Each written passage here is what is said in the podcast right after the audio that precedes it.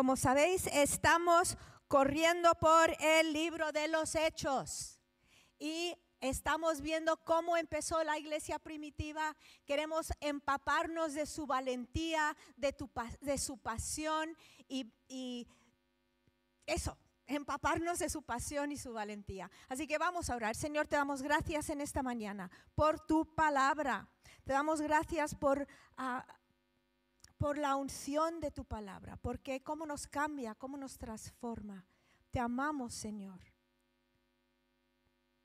Espíritu Santo, abrimos nuestros corazones y nuestros oídos para escuchar de ti.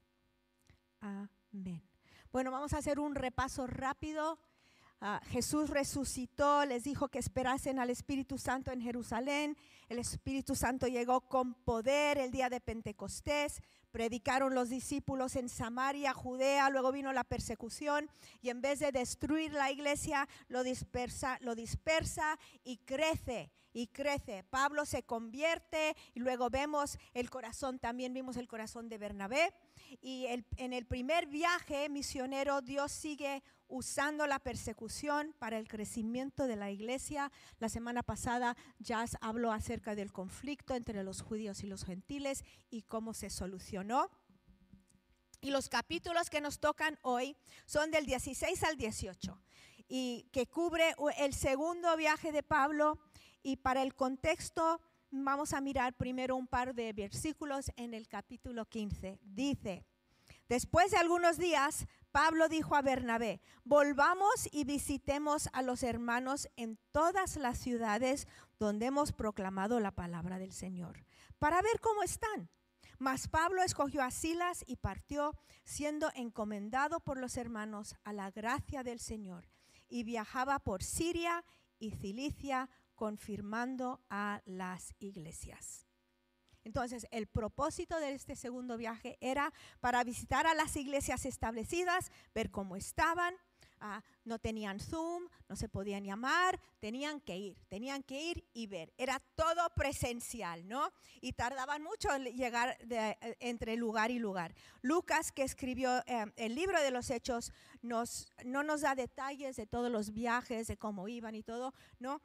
Pero sí duraban meses, años estos viajes. Entonces voy a dar un bosquejo rápido de los tres capítulos, así que espabilaos, ¿vale? Y luego vamos a volver al capítulo 16 y mirarlo más a fondo. Entonces, Pablo y Silas eh, empiezan, perdón, en Antioquía, van a Derbe, a, a Listra, donde invitan a Timoteo a acompañarles entonces en este viaje sigue Lucas, sabemos por qué lo escribió, el libro, Silas, Pablo y Timoteo. Visitaron las iglesias de Asia Menor y que fundaron en el primer viaje y extendió la obra a Cilicia, a Frigia. En Troas, Pablo recibe una visión donde un hombre de Macedonia le pide ayuda y ahí cambia el enfoque de Asia hacia Europa. Fueron a Filipos, Tesalónica, Berea, donde los creyentes tenían mucha hambre de Dios, dice que escudriñaban la palabra. En Atenas, donde no fueron bien recibidos, luego siguieron a Corinto y ahí sufrieron mucho en Corinto, pero fueron animados por Dios y establecieron, aguantaron hasta fundar una iglesia importante y viva. Luego volvieron a Antioquía, pararon en Jerusalén y Éfeso. Er, eran más, más o menos 5.500 kilómetros, ¿no? Sin GPS, sin crucero, ahí fueron. Y ah, vamos a leerlo, yo creo que lo debes leer por tu cuenta, ¿vale? Pero ahora vamos a el capítulo 16. Abre tu Biblia o enciende tu Biblia. Si lo enciendes, pon tu teléfono en modo avión para no distraerte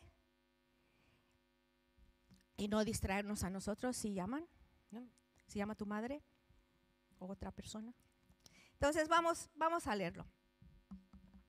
Capítulo 16, versículo 11 dice, así que zarpando de Troas, navegamos con rumbo directo a Somotracia y al día siguiente a Neópolis y de ahí a Filipos, que es una ciudad principal de la provincia de Macedonia, una colonia romana. En esta ciudad nos quedamos por varios días.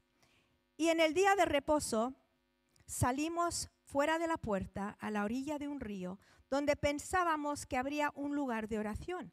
Nos sentamos y comenzamos a, a hablar a las mujeres que se habían reunido.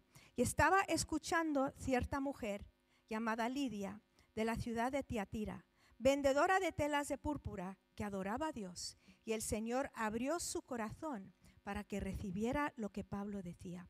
Cuando ella y, ah, sus familiares perdón, cuando ella y su familia se bautizaron, nos rogó diciendo, si juzgáis que soy fiel al Señor, venid a mi casa y quedaros en ella. Y nos persuadió a ir. Ahora, normalmente Pablo iba a la sinagoga, pero si no había, no había sinagoga, era porque no había muchos judíos en esta ciudad. Se necesitan 10 hombres judíos para formar una sinagoga. Pero obvio, él sabía que la gente, que las personas, que los, judíos se, juntaban a orar.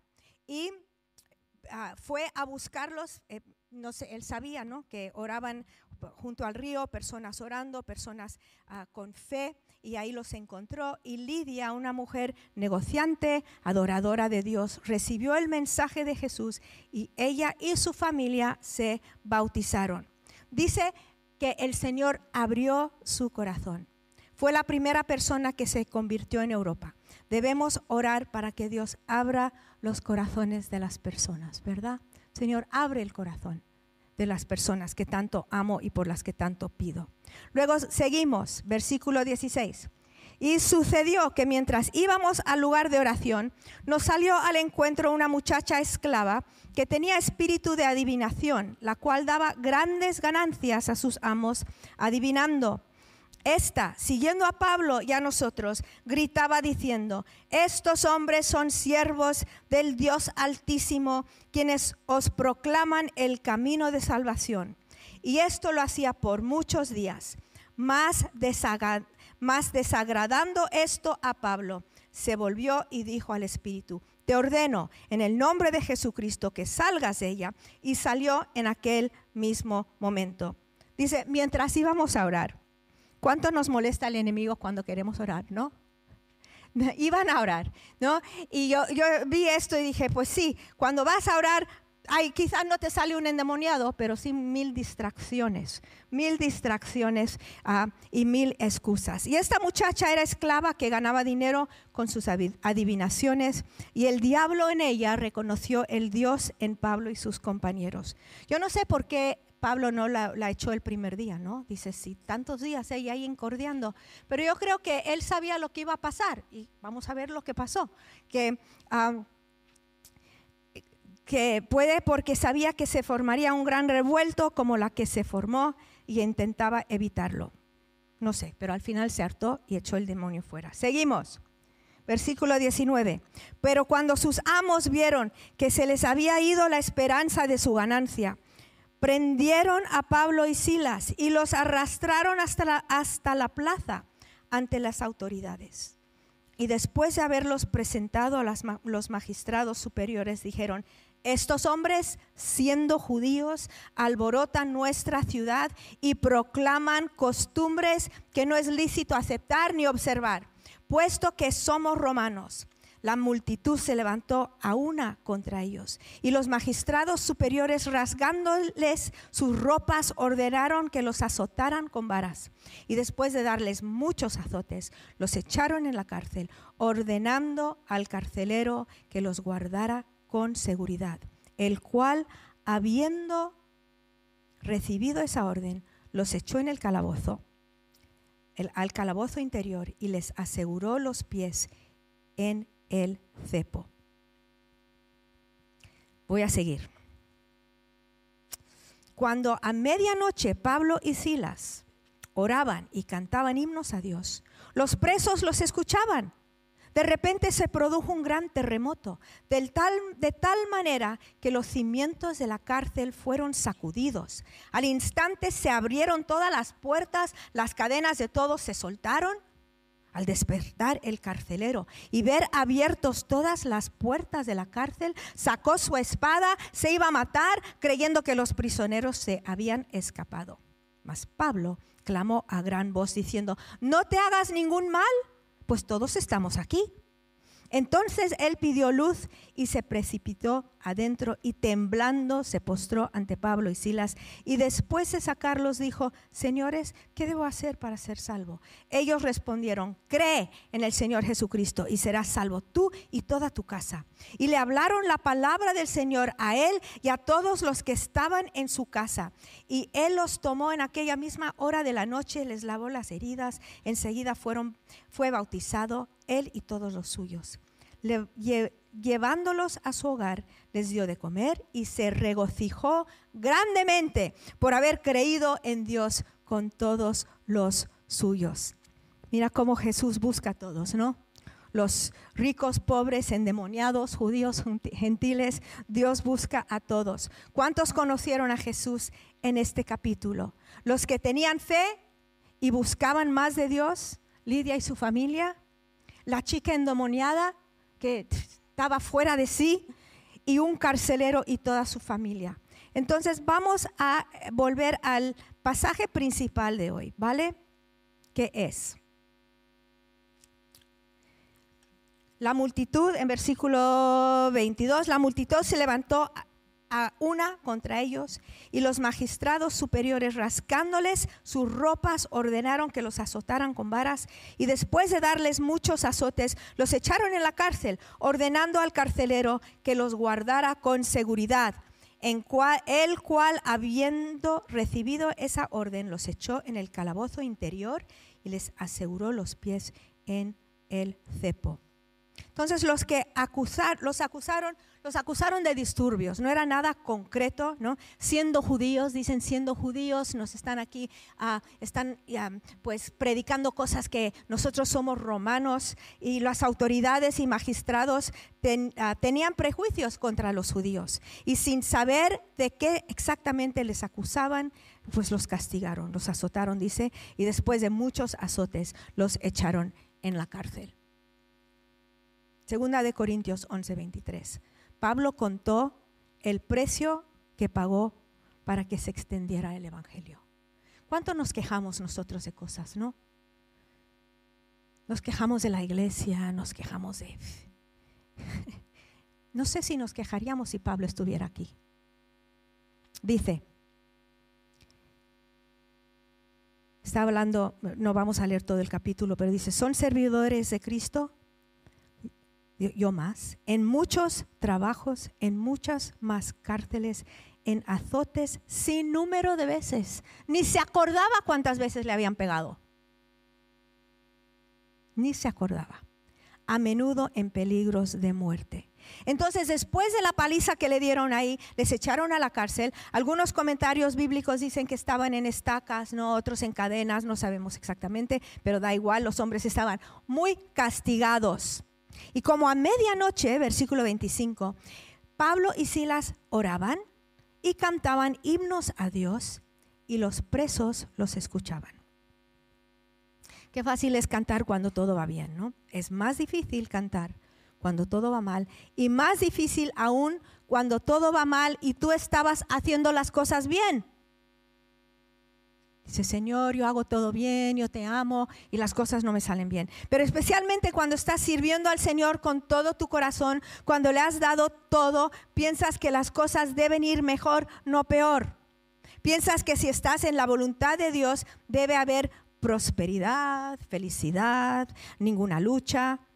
Algunos predicadores predican eso, ¿no? Pero no es así. A veces dices, pero ¿dónde está la vida abundante? La vida abundante no viene con cosas.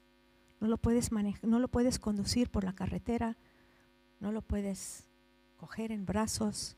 La vida abundante es algo profundo y precioso que nunca se apaga, que nunca se muere, pero nos confundimos, nos confundimos con la vida material y las cosas que Dios nos da. Entonces, y sabemos que la iglesia sufre alrededor del mundo, como hemos visto hoy, extendiendo el reino, siendo sal y luz. A veces sigues a Dios con una decisión y te sorprende el resultado. Y dices, ay, es que yo pensaba que todo iba a ir mejor que esto. Pero vamos a ver qué pasó. Ellos estaban orando y estaban cantando. ¿Qué oraban? Dios, sácanos de aquí. No sé, pero yo creo que estaban orando por Lidia, por los que se habían convertido. Señor, cuídalos, que esto no les afecte, que esto no les haga echarse para atrás, que ellos vean tu mano, que ellos vean tu voluntad. Mm, ah, cantaban, ah, cantaban y oraban, Señor, fortaléceles, ayúdales. ¿Y qué cantaban a medianoche? No era lo último de Shakira, ¿eh? ¿Qué cantaban? ¿Qué cantaban? Ah, cantaban salmos, cantaban lo que salía de dentro de ellos, cantaban salmos a medianoche. ¿Has cantado una canción a medianoche cuando todo estaba oscuro? Cuando se sientes, te sientes apaleado por la vida, por el diablo, por las circunstancias que no esperabas. ¿Qué sale de tu corazón en ese momento? ¿Qué sale de ti? Nosotros como cristianos, de nosotros debe salir de nuestro corazón una alabanza a medianoche, declaración a medianoche. Cuando Jesús esperaba su traición, ¿qué hizo antes de salir con los discípulos? Dice que cantó un himno. Después de cantar un himno, dice en Marcos 14, después de cantar un himno salieron para el monte de los olivos. La canción era algo también de Jesús, algo que, que levanta el espíritu, levanta, el, eh, levanta tu alma. Entonces tú necesitas, cuando tú estás bien, necesitas meter cosas en tu vida, en tu corazón, para que cuando estés mal, para que tener, poder agarrar a Dios, levantar su nombre y no hundirte. Es un poco como las personas que, que bueno, no me quiero meter con nadie, no, pero que, fuman, fuman o que, que, hacen cosas que saben que son dañinos, luego se enferman y lo dejan de hacer y piensan que deben tener un resultado instantáneo. No, tenemos que cuidarnos toda la vida, tenemos que cuidar nuestro espíritu todos los días y meter la palabra de Dios dentro. El rey David cantó en la oscuridad, él adoró y las canciones que él escribió, nosotras las cantamos hoy día. Y Dios usa nuestra canción de medianoche para ayudarnos a llegar a la mañana, para llenarnos de esperanza. En el Salmo 42 y 43 hay 16 versículos que forman una canción durante las horas más oscuras del salmista parece que Dios le había abandonado, ¿no? En el versículo 3 del 42 dice, mis lágrimas han sido mi alimento de día y de noche, mientras me dicen todo el día, ¿dónde está tu Dios? Versículo 10, como quien quebranta mis huesos, mis adversarios me afrentan, mientras me dicen todo el día, ¿dónde está tu Dios? ¿Mm? Eh, dices, aquí está David, está clamando a Dios, dice, Señor, me están diciendo a dónde estás, y yo también me estoy preguntando, ¿no? ¿Sabes que podemos hablar a Dios con honestidad, con claridad, porque Él nos conoce? Dice varias veces, ¿por qué me has abandonado? ¿Me has rechazado? Pero a la vez la fe se levanta en Él y recuerda la esperanza. Versículo 5, ¿por qué te abates, alma mía? ¿Y por qué te turbas dentro de mí? Espera en Dios, pues he de alabarle otra vez por la salvación de su presencia. Versículo 8. De día mandará el Señor su misericordia y de noche su canción estará conmigo. Su cántico estará conmigo. Levantaré una canción al Dios de mi vida. En la noche, en la oscuridad necesitamos levantar nuestra alma al Señor. Porque dice, ¿por qué te abates, alma mía? Espera en Dios. En medio de estos altibajos, confusión, fe, duda, fe, duda, fe, duda, ¿qué debes hacer? Pues cantar. Yo no canto muy bien, dices, pues da da igual. El que la canción de tu corazón. ¿Por qué te abates, alma mía? ¿Y por qué te turbas dentro de mí? Espera en Dios, porque he de alabarle otra vez. Él es la salvación de mi ser y mi Dios. Vamos a ver cuatro cosas que hace la canción en nuestras vidas, ¿vale? Esto viene de un artículo que leí de, de John Piper y me gustó mucho. Dice, convierte tu pena en una oración. El salmista convertía sus oraciones en melodías. Las, número dos, las canciones confrontan la desesperanza.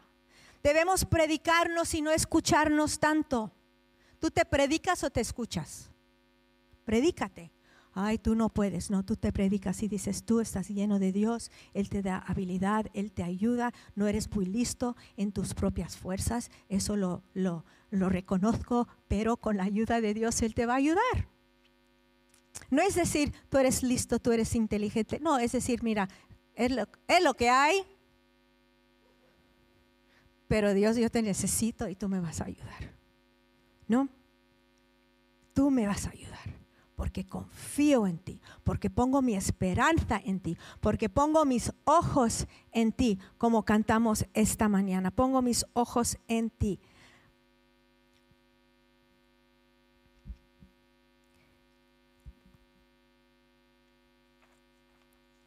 Cuando, cuando piensas, ah, pues no tengo fe, no tengo fe, puedes cantar esa canción,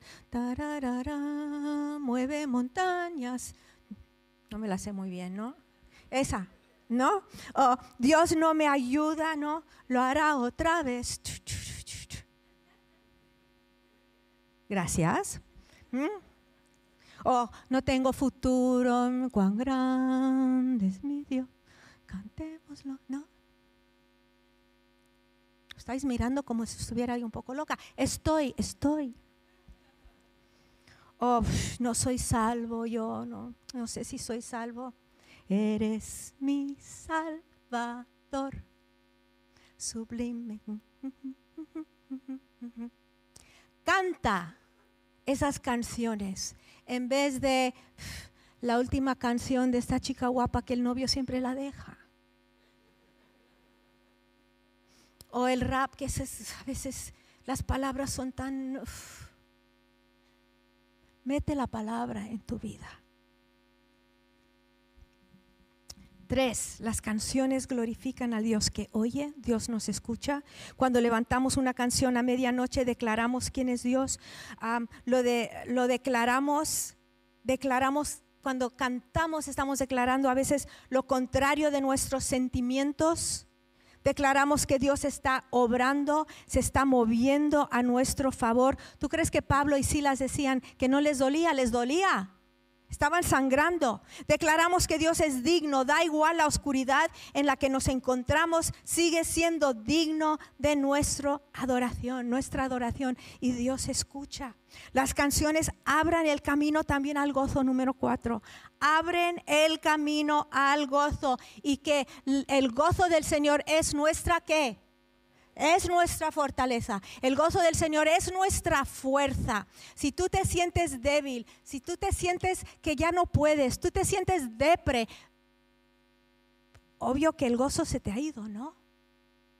Levanta ese gozo, que no tiene que ver con tus circunstancias que no tiene que ver con lo que te está pasando, que no tiene que ver con la gente a tu alrededor, que no tiene que ver con nada. Ese gozo tiene que ver que un día le veremos cara a cara. Esta vida es pasajera, vamos a vivir para siempre. Y empezamos a levantar ese gozo en nuestro corazón que nos da la fuerza para hacer todo lo que necesitamos hacer. A mí me pasa, a veces siento aquí los domingos y con todos vosotros levantamos nuestras manos. qué bonito, ¿no? Decimos, sí, eres mi Salvador. Y nos, y nos acordamos de quién es. El otro día venía yo de Zaragoza y estaba yo sola, venía conduciendo en el coche, tenía yo tres horas. Canté de todo. no, solo yo y Dios yo creo, de verdad, yo creo que canté casi las tres horas, ¿no? Las canciones viejas, las nuevas, ¿no? Puse Spotify, hice voces. No, de verdad, fue. y luego venía yo antepasado con, con Maritza de Almería, ¿no? Las dos. Solo Dios nos oía pero buscamos, vamos a buscar las canciones de los 70, vamos a buscar la alabanza de los 80, los cantamos todas, mira, era para grabarlo, de verdad. Qué bien nos salió eso. Y, cuando llegamos, no llegamos como, ay, qué viaje, ¿no? No, llegamos bien. Llegamos llenas del Señor, llenas de, llenas de, no llenas del Señor, siempre estamos llenas del Señor, pero sabes lo que estoy diciendo. Llegamos con ese gozo, con esa, ese, esa alegría que solo el Señor nos da. Dice el salmista, ¿por qué te abates, alma mía? ¿Y por qué te turbas dentro de mí? Espera en Dios, pues he de alabarle otra vez por la salvación de su presencia. No le voy a alabar otra vez porque las cosas me van súper bien. No, por la salvación de su presencia. Él está conmigo. Háblale a tu alma cuando sientes que está encarcelado. Cuando la noche es larga. Cuando el túnel interminable y no ves la luz. Dije, alma mía, ¿qué te pasa? espera en Él. Le vas a alabar, alma, por la salvación de su presencia. En el 43, Salvo 43, 3 dice, envía tu luz y tu verdad, que ellas me guíen, que me, que me lleven a tu santo monte y a tus moradas. Entonces llegaré al altar de Dios, a Dios mi supremo gozo y al son de la lira te alabaré, oh Dios, Dios mío.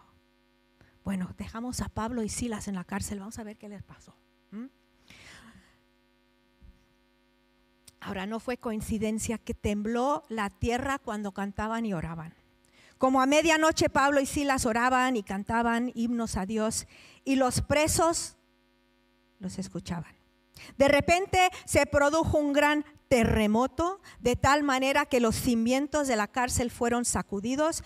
Al instante se abrieron todas las puertas y las cadenas de todos se soltaron.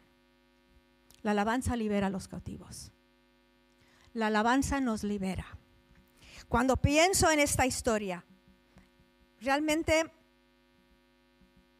Ah, es horrible, ¿no? A nadie le gusta la violencia, bueno, espero que nadie aquí le guste la violencia, a nadie que estén encarcelados, pero vamos a ver el fruto de esta escena.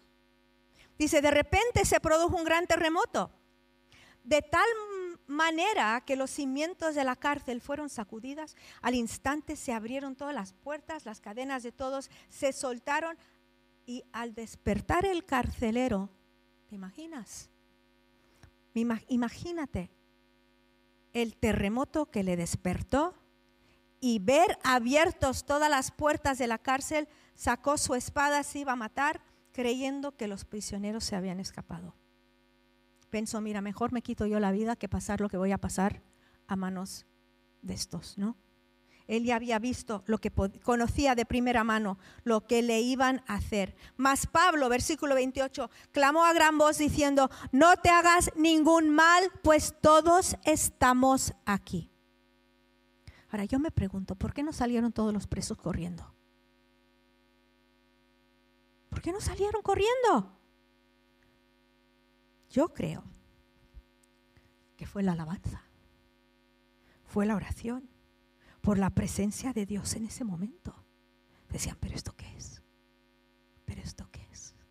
Y se quedaron con Pablo y Silas.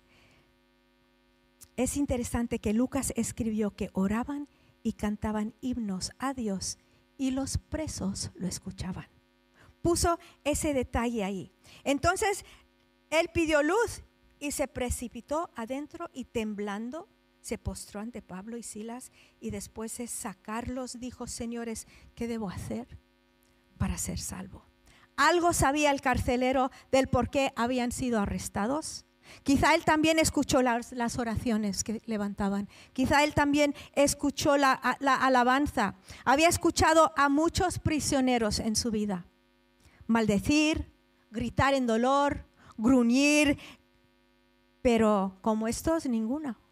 Ellos respondieron al carcelero, cree. ¿Qué tengo que hacer? Cree. Cree en el Señor Jesús y serás salvo tú y toda tu casa. Y le hablaron la palabra de, del Señor a él y a todos los que estaban en su casa. Y él los tomó en aquella misma hora de la noche, les lavó las heridas. Enseguida fue bautizado él y todos los suyos. Llevándolos a su hogar les dio de comer y se regocijó grandemente por haber creído en Dios con todos los suyos. Qué historia más fantástica. Aquí está el carcelero, se quiere matar, luego no se mata, luego se salva para toda la eternidad. Esto es fantástico. A la mañana siguiente algo pasó. Pasó a la mañana siguiente, cuando se hizo de día, los magistrados superiores enviaron a sus oficiales diciendo, suelta a esos hombres. Y el carcelero comunicó a Pablo estas palabras, diciendo, los magistrados superiores han dado orden de que se os suelte. Así que salid ahora y en paz. Estáis libres, iros. Mas Pablo les dijo, aunque somos ciudadanos romanos, nos han azotado públicamente sin hacernos juicio y nos han echado a la cárcel y ahora nos sueltan así, en secreto. Pues no, dice. De ninguna manera. Que ellos mismos vengan a sacarnos. Y los oficiales informados, Ahí a los oficiales informaron esto a los magistrados superiores y al saber que eran romanos tuvieron temor. Entonces vinieron y les suplicaron y después de sacarlos, dije que les suplicaron, no sé qué, por favor, por favor, iros, iros, ¿no? Y después de sacarlos, les rogaban que salieran de la ciudad. Cuando salieron de la cárcel, fueron a casa de Lidia y al ver a los hermanos, los consolaron y partieron. A ver, si les iban a soltar, ¿por qué el terremoto? ¿Los iban a soltar? A ver, ¿por qué? ¿Qué pensáis? El carcelero y su familia. Los prisioneros. Dios quería su salvación, quería revelarse a ellos por el carcelero y su familia, por los presos. Pablo y Silas dejaron dos convertidos importantes en la iglesia en Filipos. Una, una mujer que tenía hambre de Dios. Solo necesitaba un soplo del Espíritu. Un soplo del Espíritu Santo para que creyese. Su corazón estaba blando y deseaba a Dios. Y otro tuvo una experiencia sobrenatural. Dios los sacudió literalmente. Una fue judía, el otro fue gentil, pero, llevado, pero llevaron a los dos sus familias a Jesús. No sé dónde estás tú en esta mañana. Las circunstancias son adversas, aunque has intentado hacer todo bien. A lo mejor tú mismo te has metido en un lío tú solito. Pues da igual, porque Dios te quiere ayudar. Dios te quiere mostrar salida. Dios te quiere liberar. Quiere liberar de, ataduras, de pecados. Quiere levantarte. Quiere poner tus pies sobre una roca firme. Él te ama tanto en esta mañana. Si Él buscó al carcelero, ¿no crees que te busca a ti? Si Él fue a buscar a Lidia, no te busca a ti. Si tú dices, pues yo soy muy buena, pues sí, Lidia también, pero necesitaba a Dios. Pues yo soy muy malo, pues el carcelero también. Y Dios lo encontró. Ese es el Dios que nosotros servimos. Un Dios amoroso, un Dios bueno, un Dios de corazón abierto en esta mañana. Podemos levantar nuestra voz. Si te sientes que estás en estacas, levanta tu voz. Y vamos a adorarle en esta mañana. Pero primero vamos a orar. Yo sé que hay personas aquí con situaciones muy complicadas, muy oscuras, muy difíciles, y vamos a levantar nuestros corazones al Señor para que Dios te dé esperanza. Y no te abates, alma mía, no te abates, no te abates. Espera en Dios, espera en Dios, espera en Dios. Y recibe fe, y recibe paz, y recibe esperanza para el futuro. Pero antes, si tú estás aquí o estás en la sala 6 y nunca te has entregado a Dios, no has tenido un encuentro con Jesús, no estás seguro de que tus pecados han sido perdonados, esta mañana es tu mañana para abrir tu vida, decir, perdona mis pecados, Señor, necesito un Salvador, necesito un Salvador, te necesito a ti. Y Él vendrá a ti te perdonará y, serás salvo tú y luego llevas a tu familia también al Señor. Después de alabar un poco más, vamos a tener tiempo para orar contigo si quieres.